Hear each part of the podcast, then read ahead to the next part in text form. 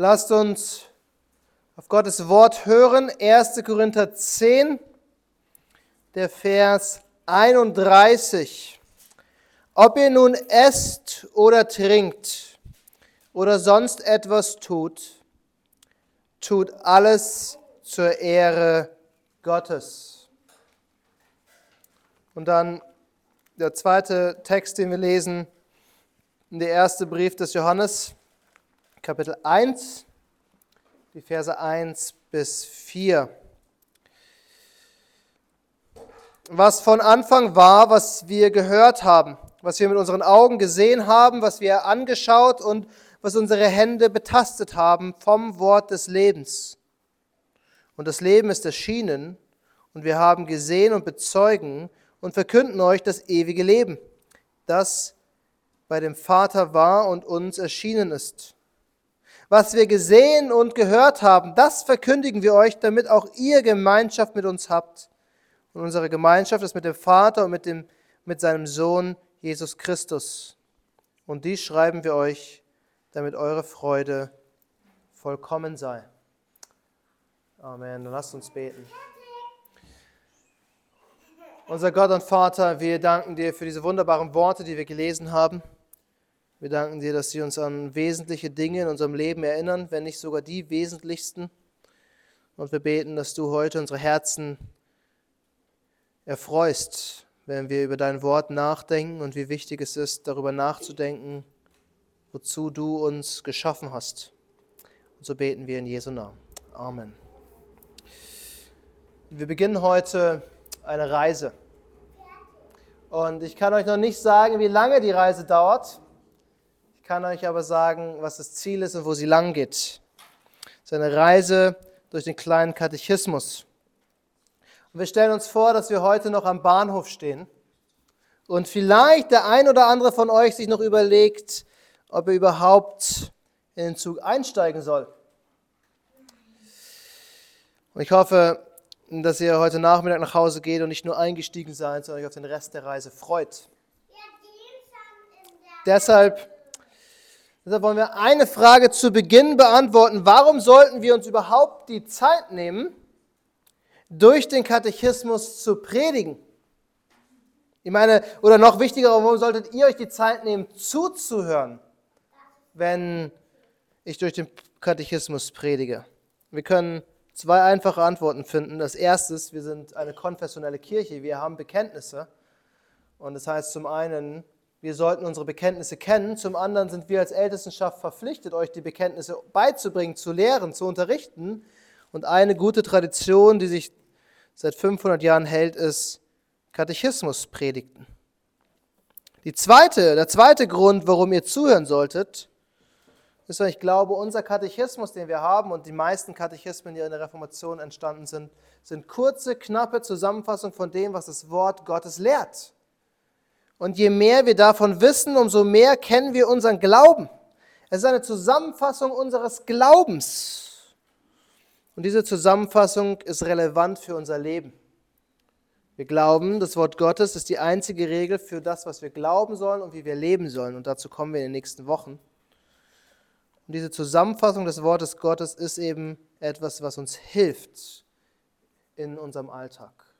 Und deswegen will ich euch mitnehmen auf diese Reise. Und wir steigen ein, indem wir drei Fragen beantworten. Die erste Frage, die wir heute Morgen beantworten, lautet, warum muss ich wissen, wozu Gott mich geschaffen hat? Das ist eigentlich die Frage unserer Frage. Was ist die Hauptaufgabe des Menschen? Wozu ist der Mensch auf dieser Erde? Warum hat Gott den Menschen geschaffen? Überhaupt geschaffen? Und das ist eine Frage, die jedem Menschen auf dem Herzen brennt. Was ist der Sinn des Lebens? Und wenn ihr eure Freunde anschaut, eure Nachbarn, eure Verwandten, auf die ein oder andere Weise suchen sie genau nach dem Sinn des Lebens, nach einer Antwort, nach einer Antwort auf diese Frage. Und ich sage, das ist richtig so. Es ist wichtig, zu verstehen, was der Sinn des Lebens ist, wozu wir geschaffen sind, weil ich davon überzeugt bin, dass wir am glücklichsten leben und am besten funktionieren, wenn wir das tun, wozu wir bestimmt sind. Und das kennt jeder von uns auf unterschiedlichen Ebenen. Man hat mehr Freude an dem Job, der einem Spaß macht, der für einen geschaffen ist, wo man die Fähigkeiten mitbringt. Und, und man ist in diesem Job oft besser, als wenn man sich etwas anderes tun muss, wenn man sich durch etwas anderes quält. Seht ihr, keiner von uns würde versuchen, seine Zähne mit einem Radiergummi zu putzen. Erstens wäre das ziemlich eklig und zweitens funktioniert das nicht, weil mein Radiergummi nicht zum Zähneputzen gemacht worden ist, sondern um Fehler mit dem Bleistift wegzurasieren. Wir würden keine Ente nehmen und sie züchten, um Mäuse zu jagen. Das funktioniert nicht. Oder einen Vogel, um auf ihm zu reiten. Dazu sind die Tiere von Gott nicht geschaffen. Es gibt Tiere, auf denen kann man reiten, es gibt Tiere, die jagen Mäuse, aber nicht jedes Tier können wir dazu abrichten. Und genauso ist es mit uns. Wenn wir nicht das tun, wozu wir geschaffen sind, dann werden wir es höchstwahrscheinlich nicht wirklich schaffen und auch nicht glücklich werden. Gott hat alles so geschaffen, dass es funktioniert, wenn es das tut, wozu es geschaffen ist. Entweder wir glauben an einen Gott, der genial geschaffen hat und alles perfekt geschaffen hat, sodass alles sehr gut war, oder wir können gleich aufgeben. Und deshalb müssen wir uns letztendlich die Frage stellen, was ist unsere Hauptaufgabe? Wozu sind wir hier? Wozu hat Gott uns am Ende geschaffen? Denn wenn wir diese Hauptaufgabe verstehen, können wir alle anderen Aufgaben einordnen. Alle Aufgaben, die uns im Alltag entgegenfliehen, können wir darunter einordnen. Und unser Katechismus gibt uns, wie ich behaupten würde, eine Antwort aus der Schrift. Die Hauptaufgabe ist es, Gott zu verherrlichen, Gott Ehre zu geben und uns an ihm zu erfreuen. Alle anderen Aufgaben im Leben sind nebensächlich. Und deshalb lasst uns eine zweite Frage beantworten. Was bedeutet es, Gott zu verherrlichen? Was bedeutet es, Gott zu verherrlichen? Und ich glaube, am einfachsten können wir diese Frage beantworten, wenn wir eine andere Frage beantworten. Was bedeutet es nicht, Gott zu verherrlichen. Weil ich denke, wir können ganz schnell in eine Falle treten, eine, eine falsche Vorstellung bekommen. Wir könnten denken, Gott verherrlichen bedeutet, Gott groß zu machen. Und die Sprache der Bibel verleitet uns manchmal dazu, so zu denken. Erhöht den Namen des Herrn, macht groß den Namen des Herrn. Aber reell betrachtet können wir Gott nicht groß machen, wir können ihn nicht vergrößern, wir, wir können ihn nicht herrlicher machen. Gott ist Gott. Und wir können an Gott nichts ändern. Gott wird nicht kleiner und unwichtiger, wenn wir sündigen.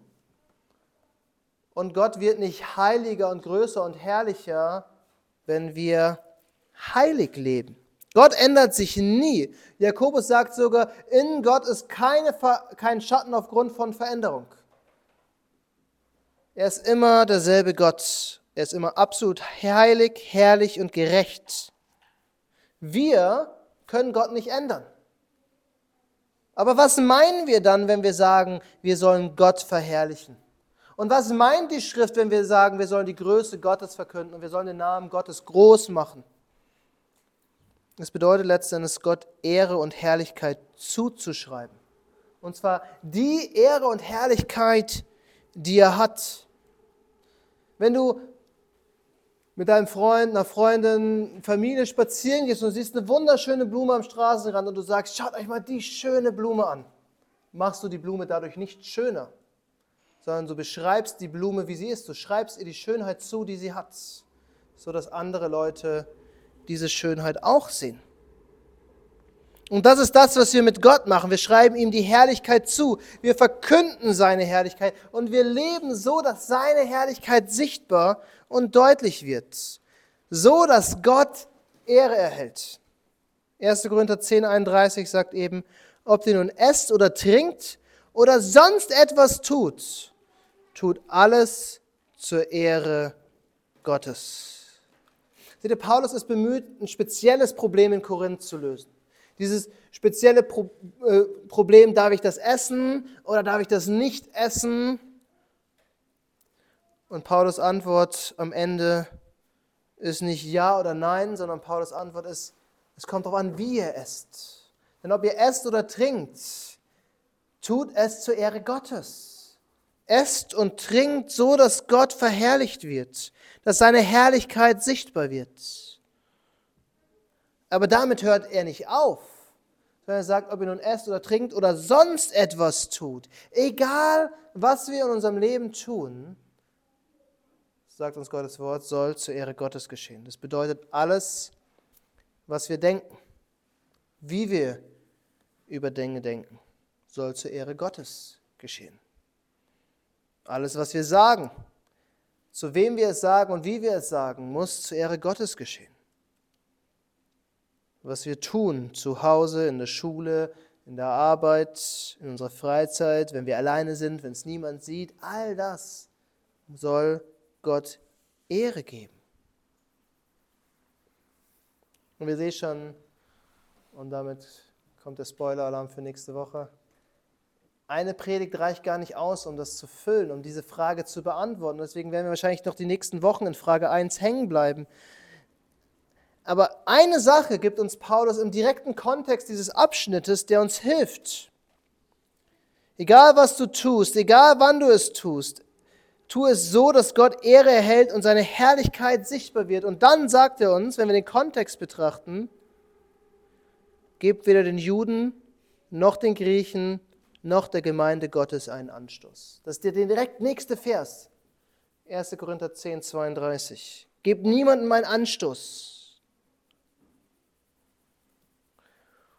Und das heißt, ein wichtiges Prinzip, was wir mitnehmen können, eine Frage, die wir uns stellen können, wenn ich das jetzt hier tue, was ich mir vorgenommen habe, gebe ich dadurch meinem Nächsten einen Anstoß. Das bedeutet, lege ich ihm dadurch ein Hindernis in den Weg, um zu glauben, sowohl den innerhalb der Gemeinde wie auch den außerhalb der Gemeinde, oder zeige ich ihnen damit die Größe Gottes und die Gnade in Christus. Ich habe ich hab eine sehr, sehr gute ähm, Vortrag neulich gehört und da hat der, der Referent gesagt, wir müssen aufpassen, dass wir nicht das Hindernis werden, dass wir nicht der Stein des Anstoßes werden, sondern dass das Evangelium der Stein des Anstoßes bleibt. Die Leute wollen nicht glauben, die Leute werden sich am Evangelium stoßen, aber wir sollten alles daran tun, dass das Evangelium für sie sichtbar wird.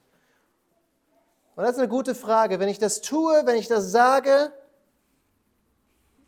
Hindere ich meinen Nächsten, dass er Gott erkennt und das Evangelium? Oder helfe ich ihm, Gott zu erkennen und das Evangelium zu erkennen? Das ist also die erste Frage.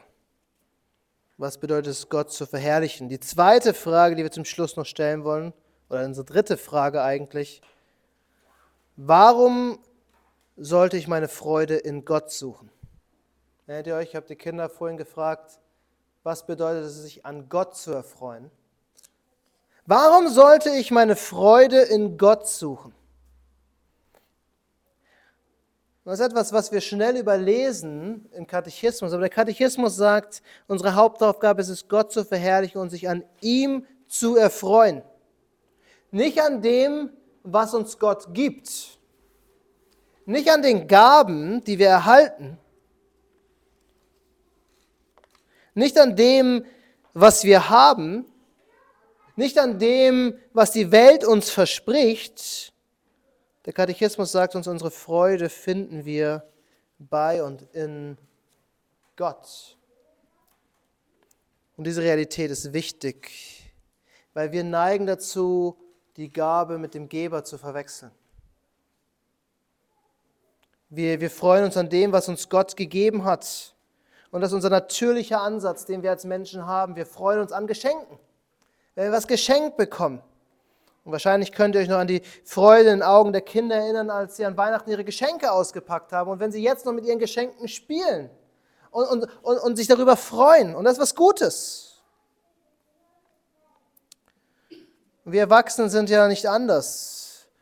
Der Blumenstrauß, der das Esszimmertisch schmückt, oder die Ohrringe oder die Halskette oder der neue Akkuschrauber oder was auch immer man geschenkt bekommen hat, bereiten uns Freude.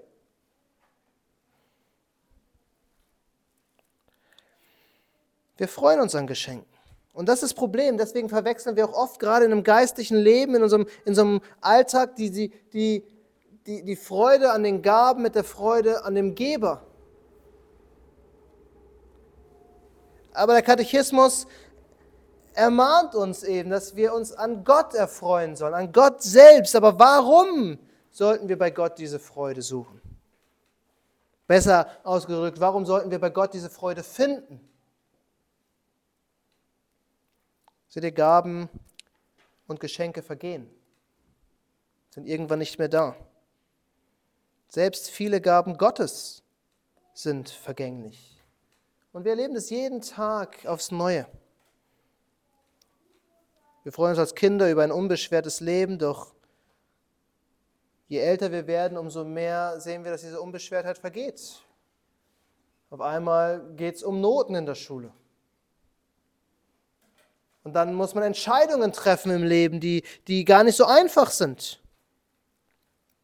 Unsere Gesundheit schwindet. Selbst die Schönheit unserer Jugend vergeht irgendwann. Und dann sehen wir das noch mehr in den ganzen materiellen Gaben, die uns Gott gibt. Geld vergeht am schnellsten, hat man heutzutage den Eindruck. Ich erinnere mich an einen wunderschönen dunkelblauen Wollpullover, den ich als Student hatte.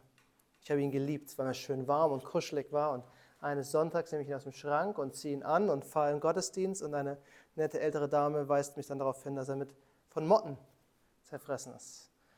Als Männer-WG hat man halt keinen Spiegel an der Wohnungstür hängen. Und selbst dieser Pullover war irgendwann zerlöchert. Und Jesus warnt uns davon. Wir sollen uns keine Schätze auf Erden sammeln, wo Motten oder Rost sie zerfressen. Die Dinge gehen kaputt. Das Auto muss ständig in die Werkstatt und repariert werden. Irgendwann wird es verschrottet. Jedes Gebäude muss ständig renoviert und gepflegt werden.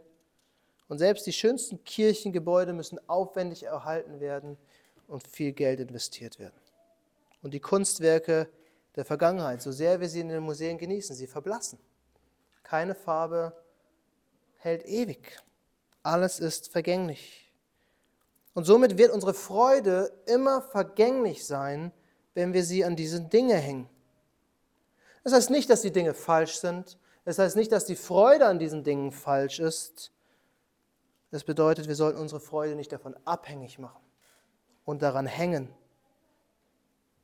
Genießt die Dinge, wenn ihr sie habt, aber vergesst nicht, wer die Quelle der Freude ist. Paulus sagt uns in Timotheus, wenn wir was zum Essen und zum Anziehen haben, soll uns das genügen. Seht ihr, in Sprüche 5 lesen wir, und das ist vielleicht ein gutes Beispiel, und freue dich an der Frau deiner Jugend. Was uns Salomo hier sagt, ist, wir sollen uns an der Frau freuen, nicht an der Jugend. Wir sollen uns an der Frau freuen, die wir in unseren jungen Jahren kennengelernt haben, die wir lieben gelernt haben, die wir geheiratet haben und mit der wir den Rest unseres Lebens verbringen. Aber es ist nicht die Jugend der Frau, es ist nicht die Schönheit der Frau. Im nächsten Vers sagt uns Salomo, von ihrer Liebe sollst du stets entzückt sein. Es ist nichts, was wir fassen können, es ist nichts, was wir halten können, es ist etwas, was uns bedingungslos zukommt. Das ist das, was am Ende wahrhaft Freude bringt. Sei es freudig an der Frau, die Gott dir gegeben hat, oder an dem Mann, den Gott dir gegeben hat oder noch geben wird. Aber freue dich richtig. Es ist nicht die Schönheit und die Jugend und, und vielleicht die Sportlichkeit oder was auch immer. Es ist vor allem ihr Liebe, ihr Wesen, das Gott ihr gegeben hat, das Gott dir zukommen lässt durch ihr oder durch ihm. All die Dinge, die wir als schön und, und, und bewundernswert erachten, sind Dinge, die vergehen. Vielleicht die Leichtigkeit, die wir einmal im Leben hatten. Die Sorglosigkeit, all diese Dinge vergehen. Und deswegen ist es so wichtig, dass wir bei Gott nach den Freuden suchen. Aber es gibt noch einen Grund, warum wir unsere Freude bei Gott finden sollten. Weil alle Versprechen dieser Welt am Ende leer sind. Und wenn du diesen Versprechen nachgehst, wirst du keine wahre Freude finden. Warum enden so viele Menschen in Abhängigkeiten und Süchten? Weil sie denken, wenn sie das machen, dann werde ich glücklich wenn ich das esse oder wenn ich das trinke oder wenn ich das rauche, dann, dann werde ich glücklich. Doch es gibt ihnen nie wirklich Glück. Sie finden keine Freude, sie brauchen immer mehr. Und all diese, diese Dinge, die uns die Welt verspricht, die uns Erfüllung und Freude geben sollen, Alkohol, Drogen, Sex, Adrenalin, was auch immer, all diese Dinge geben dir für einen kurzen Moment Glücksgefühle, kurze Freude. Doch beim nächsten Mal brauchst du mehr, um dasselbe zu erfahren. Am Ende sind es alles leere Versprechen. Sie versprechen dir viel. Sie versprechen dir den Kick, deine Sorgen zu vergessen, eine gute Zeit haben und vieles, vieles mehr. Aber wir alle wissen, es ist nichts, was anhält, es ist nichts, was stimmt. Und die Bibel zeigt uns sogar ganz klar, dass es oft sogar Sünden sind. Dass es vor allem Sünden sind, wenn es unser Lebensstil wird. Betrunken sein ist eine Sünde. Völlerei ist eine Sünde. Im Essen Zufriedenheit und Glück zu suchen, ist letzten Endes Sünde. Sich mit Substanzen zu berauschen, um den Kick zu erleben, ist Sünde sein eigenes Leben und das Leben von anderen zu riskieren, nur um diesen Adrenalinschuss zu haben, ist Sünde. Sexuelle Ausschweifung in welcher Form auch immer wird uns immer wieder als Sünde beschrieben. All diese Dinge bringen keine Freude. Und das ist das Problem von Sünde. Es verspricht uns Freude, aber es gibt uns keine Freude. Ich weiß nicht, ob ihr den Roman Der Name der Rose kennt. Da gibt es das Zitat, der Schlaf am Tag ist wie die Sünde. Je mehr man hat, umso mehr will man. Und am Ende ist man befriedigt und unbefriedigt zugleich. Und es stimmt, wenn man nach einem Mittagsschlaf aufwacht, dann will man am liebsten weiter schlafen und man ist nicht so wirklich erfrischt. Und genau das ist es mit der Sünde. Sie verspricht dir viel, aber sie gibt dir nicht das, was sie dir verspricht. Nur so ein bisschen ansatzweise damit du denkst, wenn du zurückkommst, dann wirst du wirkliche Freude haben. Und wir könnten die Liste an Sünden und an Versprechen dieser Welt weiterführen, als würden wir unsere Freude in viel Geld und Reichtum finden, an Ansehen, Einfluss, was auch immer. Denn alles, was in dieser Welt als die ultimative Erfüllung, die Befreiung oder die, die, die, die Glückseligkeit angepriesen wird, sind am Ende leere Versprechen. Alles vergeht, alles endet. Und Prediger sagt uns, all diese Dinge im Leben sind ein Haschen nach Wind, als wollten wir versuchen, den Sturm einzufangen. Die einzige Konstante, die existiert seit der Schöpfung der Welt bis zum Ende der Welt, ist Gott selbst. Er ist die einzige Quelle der Freude. Und wir können nur bei ihm und in ihm wahre Freude finden. Und wie das wirklich klappt und wie das wirklich geht, das werden wir in den nächsten Wochen mehr und mehr sehen. Aber wer aufgepasst hat in 1. Johannes 1, Johannes betont eine Sache. Gemeinschaft mit dem ewigen Leben, was erschienen ist. Gemeinschaft mit dem Vater und dem Sohn. Und wir werden in den nächsten Wochen uns mehr damit beschäftigen, wie wir die Freude bei Gott selbst finden und nicht in den Dingen dieser Welt. Und mit diesem Klippenhänger möchte ich euch heute Nachmittag entlassen. Ich hoffe, der erste Teil der Reise war angenehm und spannend für euch und ihr wollt weiterfahren. Lasst uns zum Schluss das festhalten. Lasst uns nicht den Lügen dieser Welt glauben, sondern lasst uns Gottes Ehre und unsere Freude in ihm finden. Amen.